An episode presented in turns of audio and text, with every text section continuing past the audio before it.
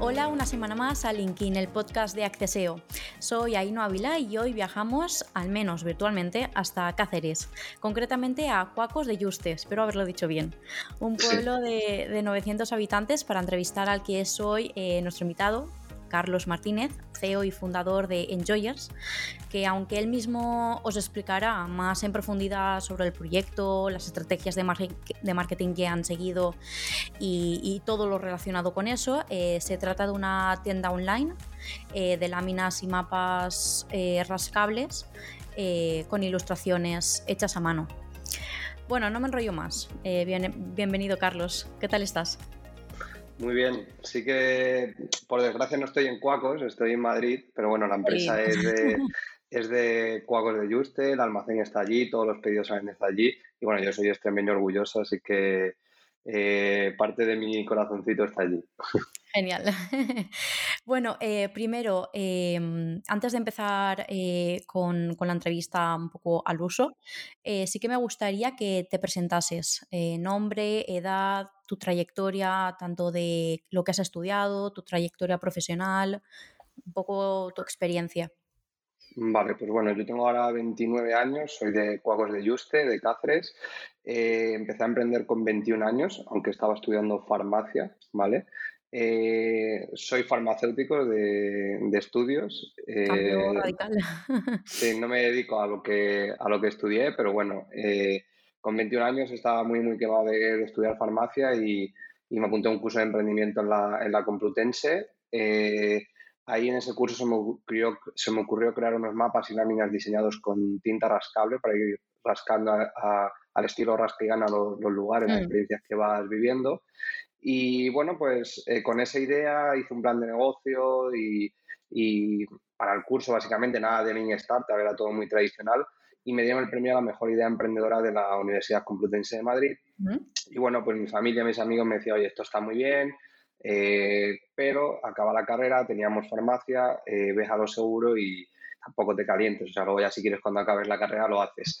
Y no quería, hacer no quería hacerme la pregunta que hubiese pasado sí, así que con 21 años llegué al acuerdo con mi madre de que si no me daba para pagar el autónomo me lo pagaba ella. Eh, y, y, con 1.000 euros que tenía yo y 700 que me prestó mi padre empecé con el, con el proyecto y hasta el día de, hoy. Luego, pues bueno, mm, en estos años acabé la carrera, o sea, estuve compaginando la carrera con, con el proyecto, luego me fui a trabajar a la farmacia de mi madre un año, no duré más de un año, hasta septiembre de 2018 que ya decidí dedicarme full time a, emprender, le di un degusto terrible a mi madre porque dejaba la farmacia y bueno, había estudiado... Tenía cerquita.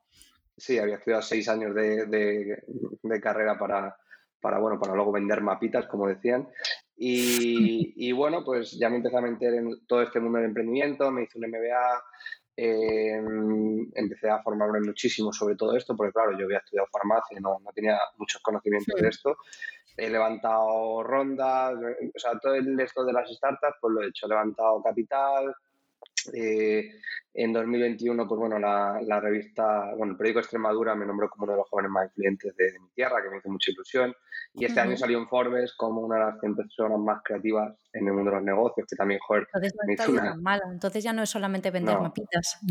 Claro, eso yo lo que voy diciendo cuando me preguntan, digo, bueno, estas cosas me, me sirven para que mi madre me, me siga dando rédito, ¿no? Me siga, eh, bueno, pues no, no, le va tan mal al chaval. Entonces, bueno, eh, sí que ya son unos casi ocho años emprendiendo, ha sido de locura, ha habido que pasar una pandemia y, ha habido muchos aprendizajes en, estos años. Hmm. Eh, bueno, eh, ahora un poquito más tarde sí que hablaremos de todo esto un poquito más en profundidad. Pero, pero vamos, ocho años intensos, ¿eh? sobre todo compaginar trabajo, estudio con, un proyecto personal. Eh, antes de, mm, sí que me gustaría que, te definieras eh, a nivel personal. ¿Cómo es Carlos cuando no está detrás de Enjoyers? Pues mira, yo siempre, yo me defino, me defino como emprendedor de pueblo, ¿vale? Sí que vivo en Madrid ahora, pero yo soy de pueblo y orgulloso y, soy emprendedor. Al final un emprendedor yo creo que es una persona que le gusta solucionar problemas, o sea, eh, meterse en nuevos retos constantemente, aprender mucho, o sea, a mí me, encanta aprender y bueno, pues me definiría como emprendedor de pueblo y, que al final soy un, apasionado del aprendizaje, de querer mejorar, de querer, de seguir creciendo, o sea, siempre quiero, siempre quiero más. ¿Tus puntos fuertes en, en ese sentido? Pues creo que eh, a nivel de, del aprendizaje, o sea, nunca me conformo, o sea, nunca creo que lo sé todo, o sea, siempre quiero eh, aprender más, siempre quiero mejorar en todos los aspectos, o sea, a nivel personal, a nivel profesional, o sea, mi obsesión es mejorar, o sea, cada día o cada, cada año que va pasando, ser mejor, analizo lo que he hecho en ese año y cómo me he sentido, cómo tal, e intento buscar herramientas o o formas nuevas de, gestionar mi vida, tanto personal como profesional, para, estar mejor. O sea, yo me definiría, ya te como alguien que quiere constantemente mejorar. Genial. Recuerdo, eh, sobre todo también para los que nos están eh, oyendo barra viendo, porque ahora también empezamos con, el tema del vídeo, que vamos a final de la entrevista a hacer como el juego, un minijuego que, que, que hemos empezado a hacer con los invitados. Eh, ya te lo he comentado detrás de cámaras, por así decirlo, pero nada, recordarlo que, que, si os quedáis hasta el final, pues eso, conoceréis a un Carlos, ¿no? Mucho más personal, después de hablar de todo el marketing y tal. Entonces, nada, quedaros hasta el final que, que, valdrá la pena. Ahora sí que sí, empezamos. ya lo has comentado, pero año de vida del proyecto. Pues en 2000, o sea, o sea, cuando tenía 21 años, hace 7, 8, empecé, eh, si no recuerdo mal, si era 2015, eh, y empecé pero como autónomo. O sea, he sido autónomo hasta eh, julio de 2018, que ahí montamos la, ya la sociedad y en septiembre entraron creo los primeros inversores, si no me equivoco. ya me bailan un poco las fechas, pero o sea, al principio siempre como autónomo, facturando pues, a mm. mi nombre y luego ya en 2018, finales de 2018, como, como sociedad. ¿Equipo fundador? ¿Solamente estabas tú? Sí, solo ¿Y, yo. ¿Y qué ha sido lo más complicado de emprender solo? Pues nunca he emprendido con socios, eh, pero creo que el emprender solo, o sea, emprender es, es una locura, es realmente es lo más difícil que, que, yo creo que voy a hacer en la vida.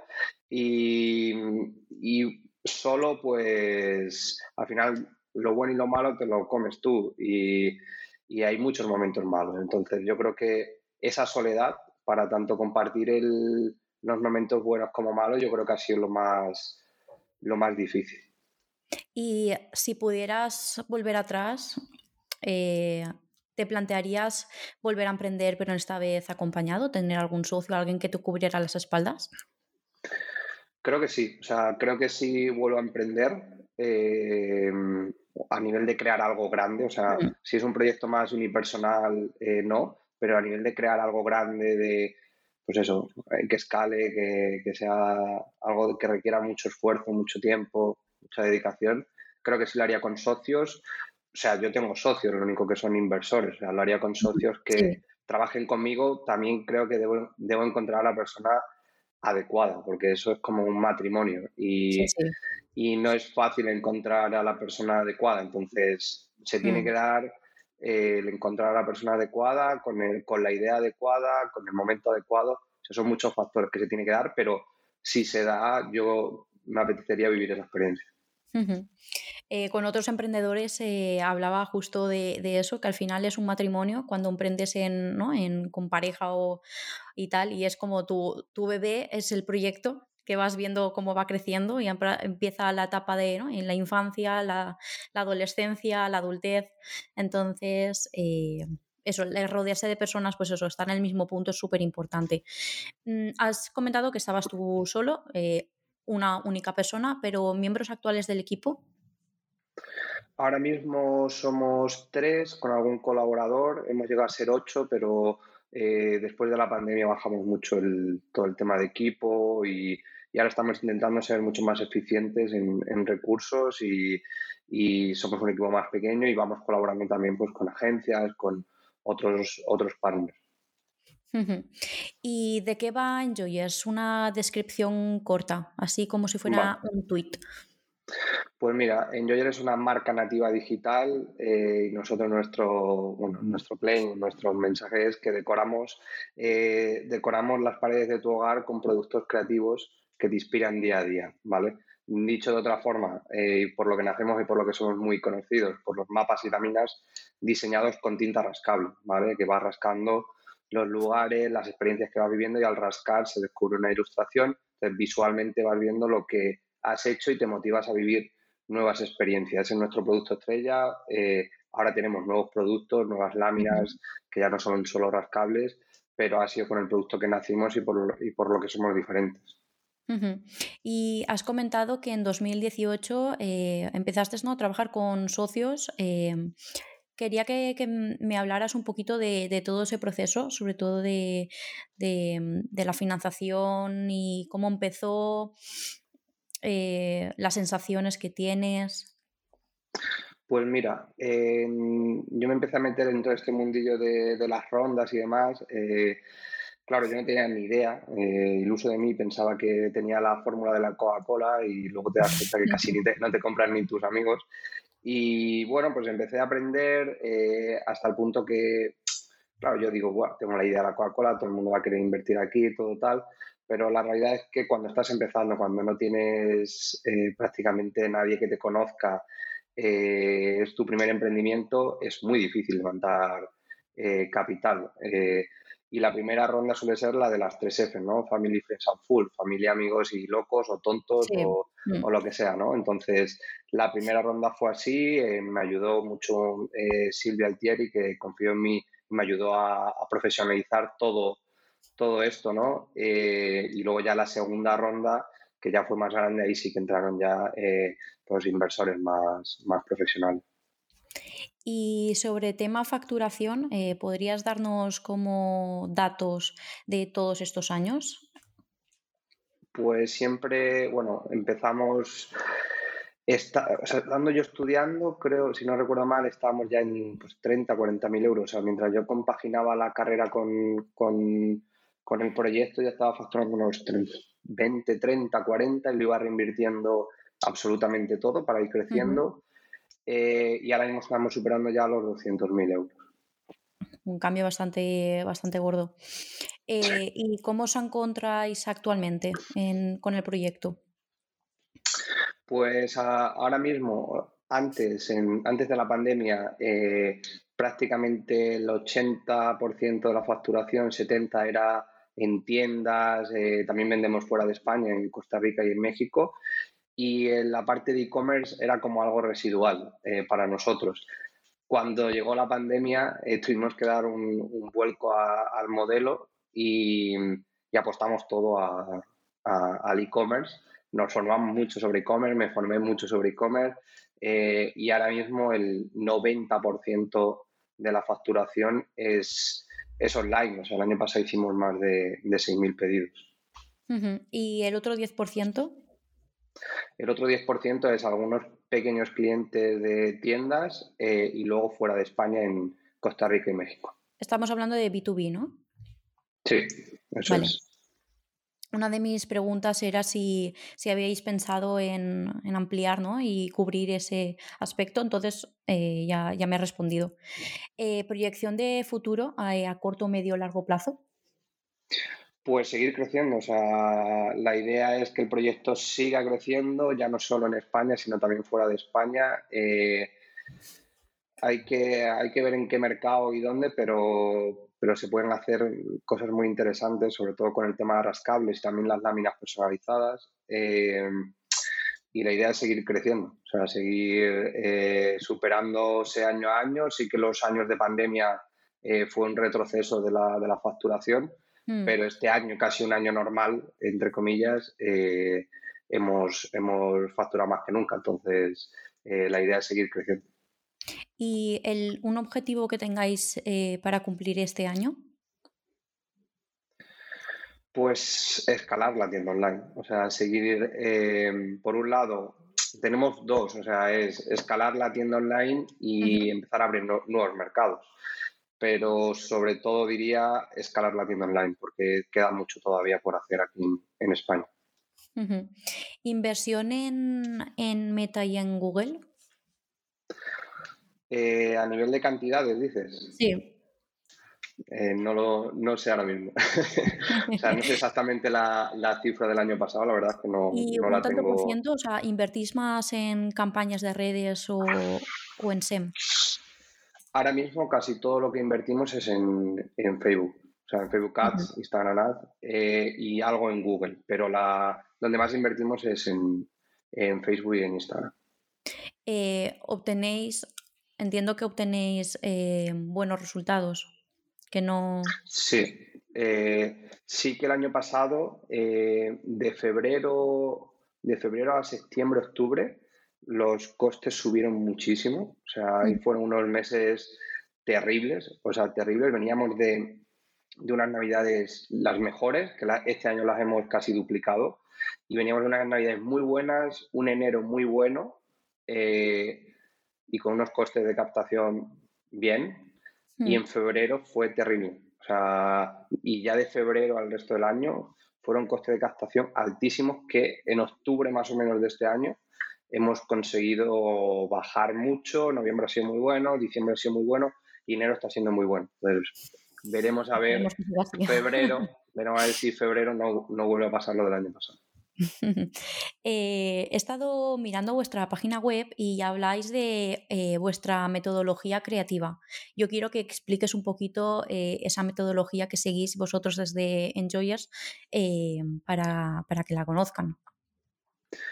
Al final, siempre hemos intentado que la gente viva experiencias, ¿no? al final nuestro producto es por una parte decorativo, pero por otra lo que te motiva es a vivir experiencias, ¿no? Y, un mm. poco la idea es siempre buscar temáticas o buscar eh, productos que te puedan hacer o bien vivir nuevas experiencias o bien recordar las que ya has vivido, ¿no? Y, e intentar que por un lado sea también muy personalizado, porque eh, cada uno, aunque haya 100 pueblos, por ejemplo, la lámina rascable de 100 pueblos, ¿no? Eh, aunque haya 100 pueblos, cada uno va a ir rascando unos distintos, ¿no? Y cada rascable va a ser un poco personalizado. Luego las láminas decorativas personalizadas sí que cada uno sube sus textos, sus fotos, su, historia. Eh, ya digo, siempre intentamos, cuando creamos un producto, buscar eso, ¿no? Que, que, sirva para crear nuevas experiencias, que la gente se motive a viajar, a conocer cosas nuevas, a probar cosas nuevas. Y esa es un poco el inicio de todos los productos que vamos a dar. Y de todo ese proceso, ¿cuál es em, la parte que más os cuesta? Pues quizás eh, dar con el concepto que tenga éxito, porque em, en el caso de los rascables siempre hay que apostar, crear un, concepto de producto eh, y nunca sabes cómo va a salir. Eh, por ejemplo, uno que, sacamos que era el, el de aventuras que vivir eh, una vez en la vida, ¿no? Oye, son aventuras de diferente tipo, puede funcionar bien o mal, ese funcionó bastante bien, pero hay otros productos que quizás no han funcionado eh, tan bien, entonces te las juegas, ¿no? A la hora de, invertir en, pues eso, diseño, stock, eh, comunicación, y a lo mejor luego cuando lo sacas al mercado no, no, no tiene sentido para la gente. ¿Y de qué parte disfrutáis más? Hombre, yo creo que de la que más disfrutamos es de la venta. de, bueno, pues de hacer marketing, de, crear contenido, de ver que haces anuncios y la gente compra, de pues ese también ese contacto con el cliente, ¿no? De cuando te mandan por Instagram o te ponen buenas opiniones, eh, de ese proceso, al final de crear productos bueno, tienes esa, quizás esa incertidumbre, esa presión de que nunca sabes qué puede pasar.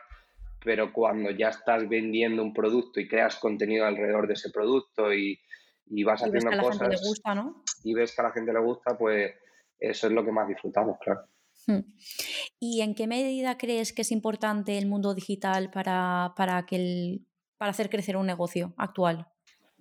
Uf, pues yo te diría todo. O sea, Hoy en día, a ver, no hay que estar en el mundo digital por estar. O sea, si se está, se está bien. Totalmente. Eh, que hay, mucha gente que se cree que por abrirse un Instagram o, subir una foto cuando se acuerda ya, ya es estar en, digital y que por eso va a tener ventas. O sea, al final la competencia que hay es brutal.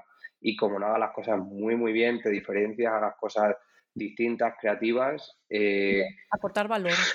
Sí, al final la gente eh, tiene muchas cosas en la cabeza, eh, ve muchas cosas, le aparecen muchos stories eh, y no está para... al final se olvida. O sea, como no seas constante hagas cosas diferentes, la gente no... O sea, la atención de la gente hoy en día es muy limitada. Entonces, es para estar mal, no estés. Pero si quieres estar... O sea, si quieres crecer, si quieres hacer cosas darte a conocer es una herramienta eh, brutal, pero hay que hacer las cosas bien. ¿Y cuáles crees que son las mayores ventajas del comercio online frente al offline? A ver, las principales ventajas es que tienes acceso a cualquier persona del, del, mundo. Al final, una tienda física, pues depende de la gente que está pasando por ahí, ¿no? Y, y es como todo, ¿no? Si está en una buena zona, pues será más caro el alquiler que si está en una zona peor.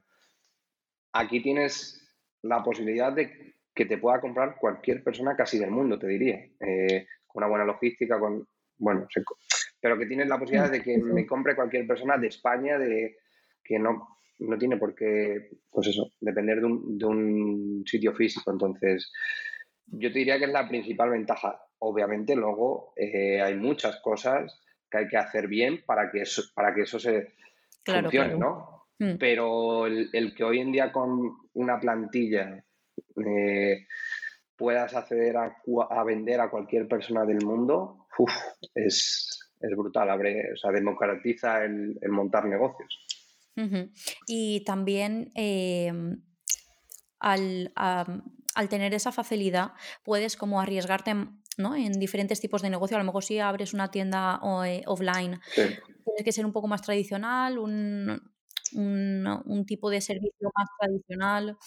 El coste de empezar es menor. O sea, al final, en este caso, ya te digo, con una plantilla y con, bueno, tienes que tener producto, tal, pero se puede crear un mínimo producto viable eh, con un coste mucho menor que si tienes que abrir una tienda física, que ya solo el coste de la tienda, de la reforma, de, stock, de tales, la inversión es mucho más alta. Y em, y comentando un poquito lo que, lo que estabas eh, hablando en la anterior pregunta, que era de, crear un poco de comunidad ¿no? Eh, para, con, vuestros productos para, hacer crecer vuestro, vuestro modelo de negocio. Quiero que me hables un poco de la, importancia de, eso, de, porque he visto que, por ejemplo, en Instagram tenéis más de 40.000 seguidores, TikTok también casi eh, rozáis los 10.000 con más de 300.000 likes. O sea, ¿cómo hacéis todo eso? Em, ¿Y qué valor le dais a, las redes sociales? Pues mucho valor. Eh, sí que es verdad que al principio, em, cuando no entendía mucho de esto, yo creía que por enseñar más productos se vendía más, ¿vale? Y al final mm. te das cuenta con el tiempo que no, o sea, porque enseñas más, más producto, no vas a vender más, al revés. al final lo que tienes que hacer es crear contenido eh, que aporte valor, que aporte valor a tu público objetivo. Eh, tienes que entender quién es tu público objetivo y hacer cosas que le sirvan o bien para divertirse, o bien para aprender cosas, o bien para eh, tips para lo que sea. Mm.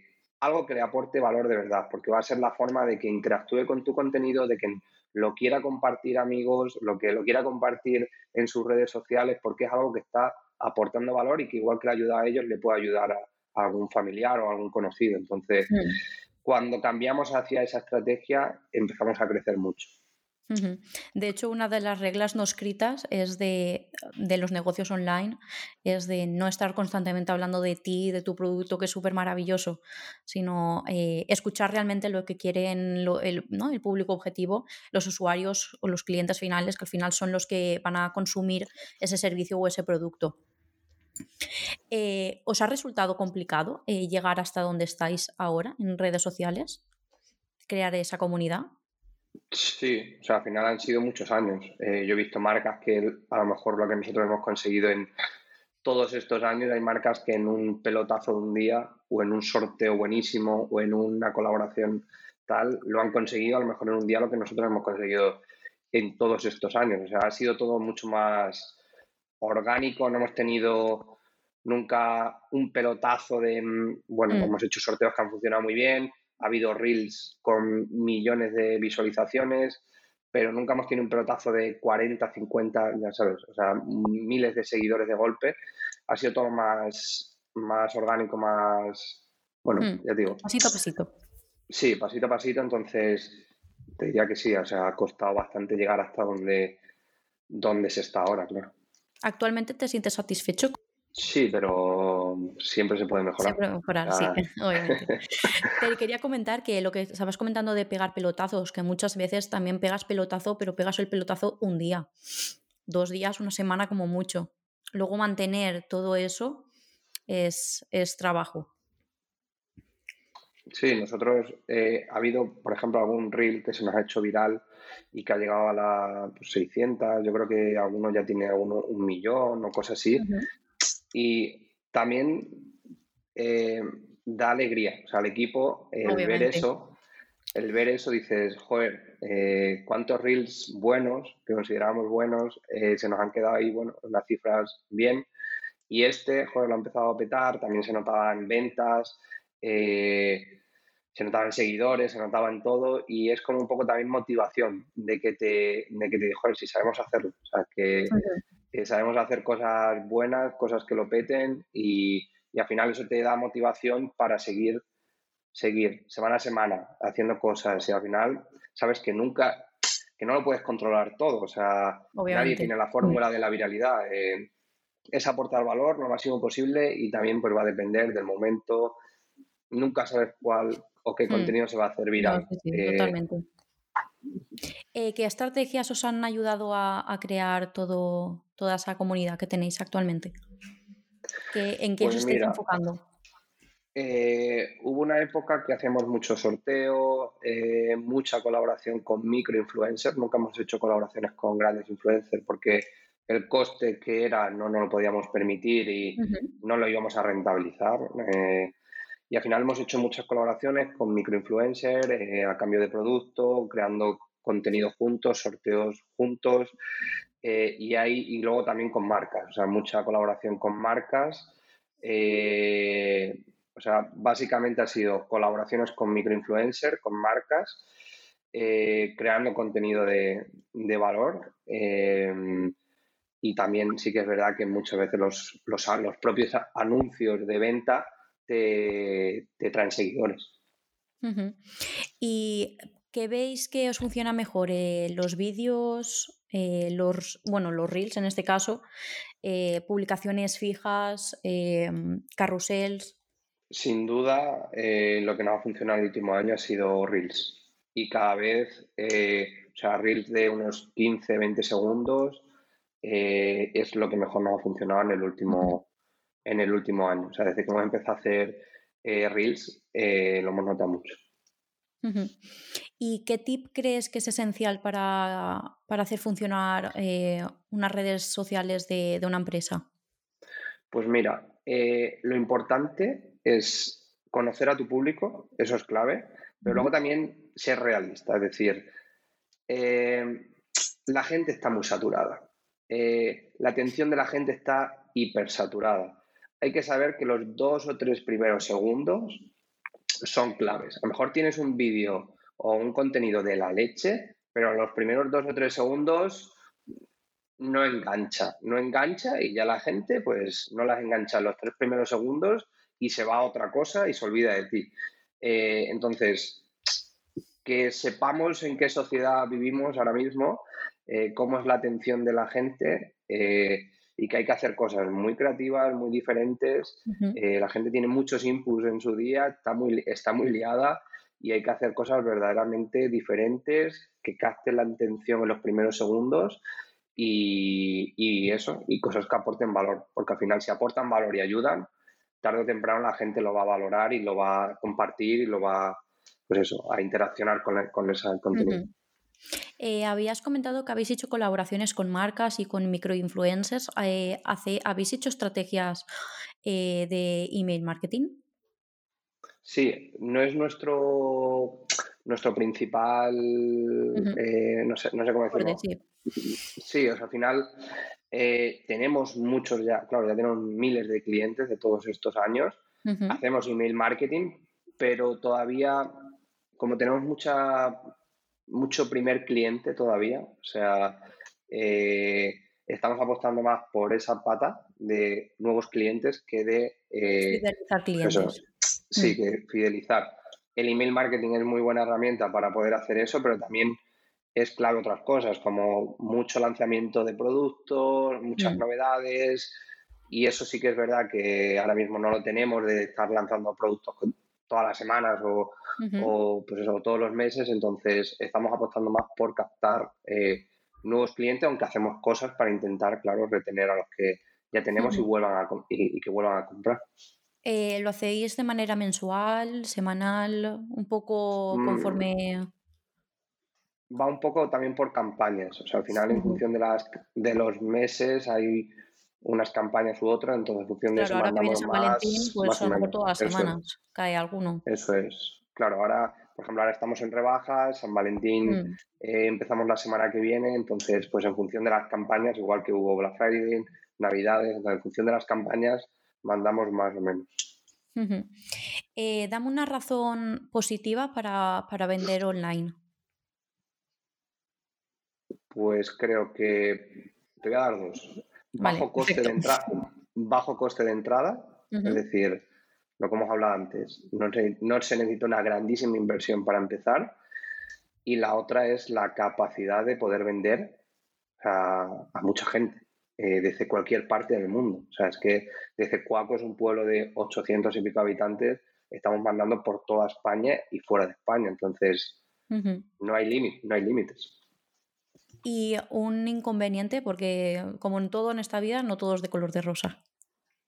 Pues te diría el, los costes de captación de clientes, ¿no? Al final depende, depende mucho de, plataformas como, Meta o como Google o como tal. Mm. Entonces, tu negocio depende mucho de sus de que te vaya bien ahí o de los cambios que vayan haciendo. A lo mejor eres muy bueno tal, hacen un cambio de algoritmo o hacen algún cambio y te puede cambiar todo, o sea, te puede cambiar todo. Entonces, dependes quizás mucho eh, de depender mucho de ciertas herramientas o de ciertas empresas para captar clientes es peligroso.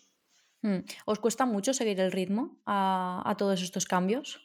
Porque es que pueden haber actualizaciones semanales, por no decir menos. Nosotros ahora mismo lo, o sea, lo, gestionamos con una agencia colaboramos juntos, pero sí que tenemos una agencia que, tiene experiencia y que pues está quizás más actualizada y tiene la pues capacidad de ser más actualizada. Sí.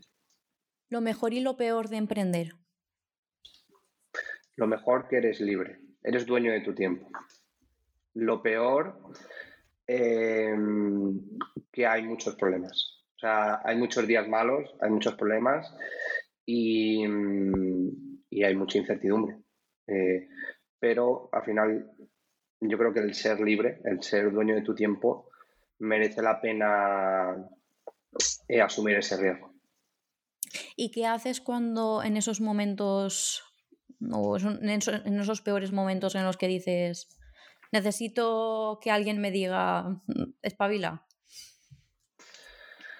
Eh, sí que los, esos, o sea, esos momentos hay muchos, a lo largo de todos estos años ha habido muchos.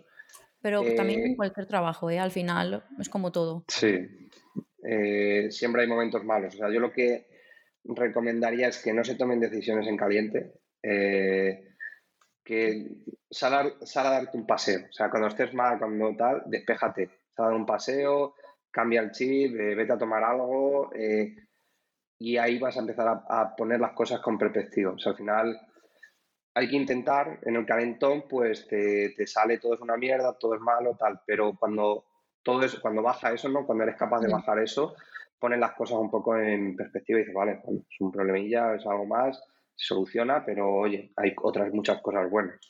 ¿Qué es lo más difícil a lo que te has tenido que enfrentar? Al desconocimiento, al desconocimiento. Eh, a, no saber muchas cosas. al final no tenía ni idea de nada y, y el, nadie me ha enseñado cómo solucionar determinados problemas, nadie me ha enseñado cómo gestionar mi mente, nadie me ha enseñado a cómo, no sé, todo lo que estoy haciendo nadie me había enseñado antes. Entonces he tenido que ir aprendiendo yo a base de leches y a base de, de informarme mucho, de aprender mucho, de leer muchos libros, de ver muchos vídeos en YouTube, de hacerme cursos, de, de muchas cosas, ¿no? Pero el, el, no saber, o sea, el no saber cómo gestionar muchas situaciones eh, es lo peor. Hmm. ¿Hay algún fracaso eh, que nos puedas decir? Así un petit comité.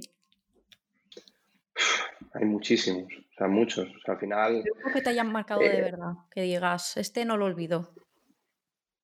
Pues te diría, mira, ha habido algunos envíos a Costa Rica que estando allí, o sea, había un problema con el diseño.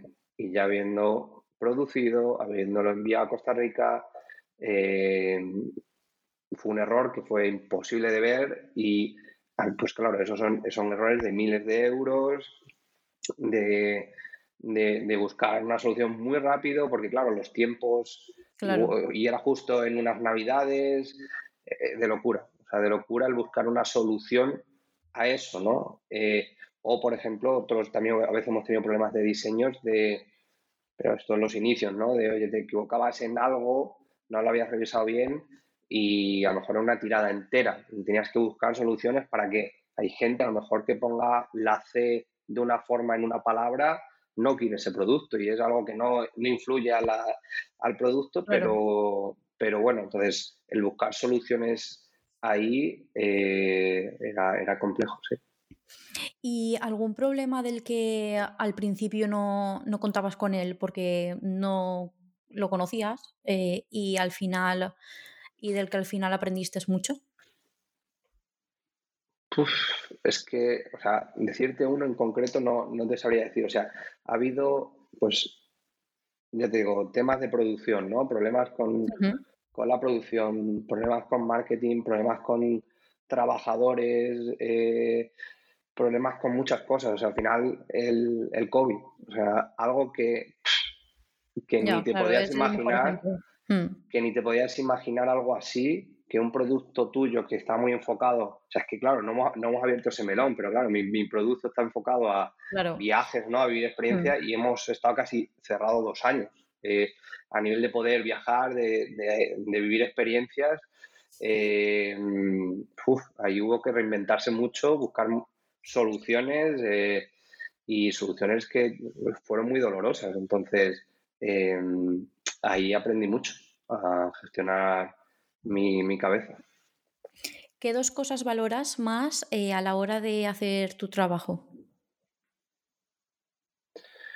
Pues, o sea, un poco voy por lo mismo de antes, de la libertad. O sea, el tener libertad para hacerlo, no siempre, ¿vale? Pero la, mayoría de veces cuando y como quiera, ¿no? Eh, si algún día tengo que trabajar a las 11 de la noche, pues se trabaja, pero otro, te puedes organizar un poco tu tiempo, ¿no? Eh, y luego otro, em, el poder, quizás en Joyer como tal, eh, sí que ayuda a vivir experiencias y demás, pero también mi caso como emprendedor eh, también puede inspirar a otras personas, ¿no? Muchas veces he ido o mañana para dar alguna charla o para contar un poco mi historia y, joder, ves cómo ayuda. O sea, ves que de verdad ayuda al contar tu historia, al que vean que desde un pueblecito se ha podido hacer algo así.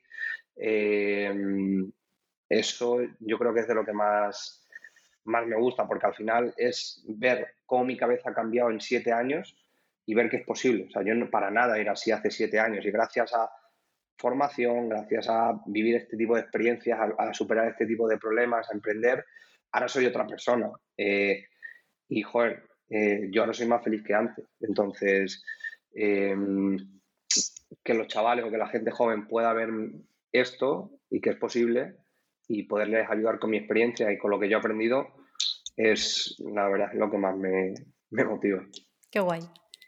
Eh, un consejo final antes de pasar a nuestro minijuego. Pues te diría, mira, yo tengo un lema que es que la educación y el conocimiento te hacen libre, ¿vale? Yo lo que, lo que diría a la gente que, que se obsesione o, no sé si la palabra es obsesionarse, ¿no? Pero que, que busquen siempre aprender cosas nuevas, que busquen siempre mejorar y que ese aprendizaje, o sea, el, saber cosas, el conocer cosas, eh, te van a hacer libre. Entonces es lo que diría, que la educación y el conocimiento te hacen libre. Muy buen consejo. Eh, bueno, eh, antes de, despedirnos ya, recuerdo eh, lo que vamos a hacer ahora, que es el, el, juego que hemos empezado a hacer nosotros aquí en el podcast. Y es en un minuto, ¿vale? Contestar el máximo de preguntas posibles, ¿vale? Son todas. Si algo no sé, si algo no se puede decir, pasa palabra, ¿no? puedes, seguro que, vamos, seguro que, puedes responder porque son preguntas muy, verás que son muy divertidas y sobre todo son para conocerte mejor a nivel personal. Entonces, em, nada, tienes un minuto eh, en el momento de, de ya, ¿vale? Empezamos. Estación favorita del año. Verano. Ciudad o pueblo. Em, pueblo. ¿Playa o montaña? Eh, montaña. ¿Viajarías al futuro o al pasado? Al futuro. ¿Qué le dirías a tu yo de hace cinco años? Que hiciste muy bien por, por seguir tu camino. ¿Qué superpoder tendrías? Eh, memoria ilimitada. ¿Qué país quieres viajar? Em, países nórdicos. Eh, ¿Color favorito? El azul. ¿Lo más arriesgado que has hecho hasta ahora? Emprender. ¿Pizza con o sin piña? Con. ¿Qué te da más miedo, aliens o fantasmas? Aliens. ¿Tienes alguna fobia? Em, quizás. pues ya está, eh, eso es todo. Eh, nada, eh, ha sido un placer tenerte en el podcast, Carlos. Em, tu experiencia y lo que has estado explicando yo creo que, puede ayudar a, muchas personas, como, como, bien has dicho en tu consejo final. Y, nada, esperamos desde Acceseo que todo, todo te vaya bien, Enjoyers siga creciendo y consiguiendo nuevos retos. Muchísimas gracias. Hasta luego. Chao.